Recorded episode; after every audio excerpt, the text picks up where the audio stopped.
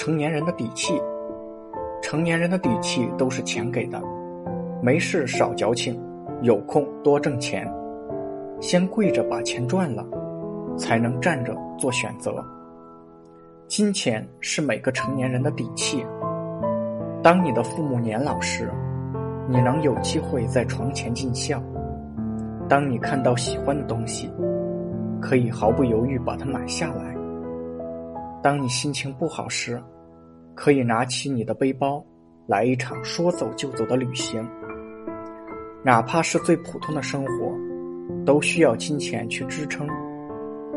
你现在不吃努力的苦，你以后就得吃生活的苦。很喜欢的一句话：越是被人嘲笑的梦想，越有实现的价值。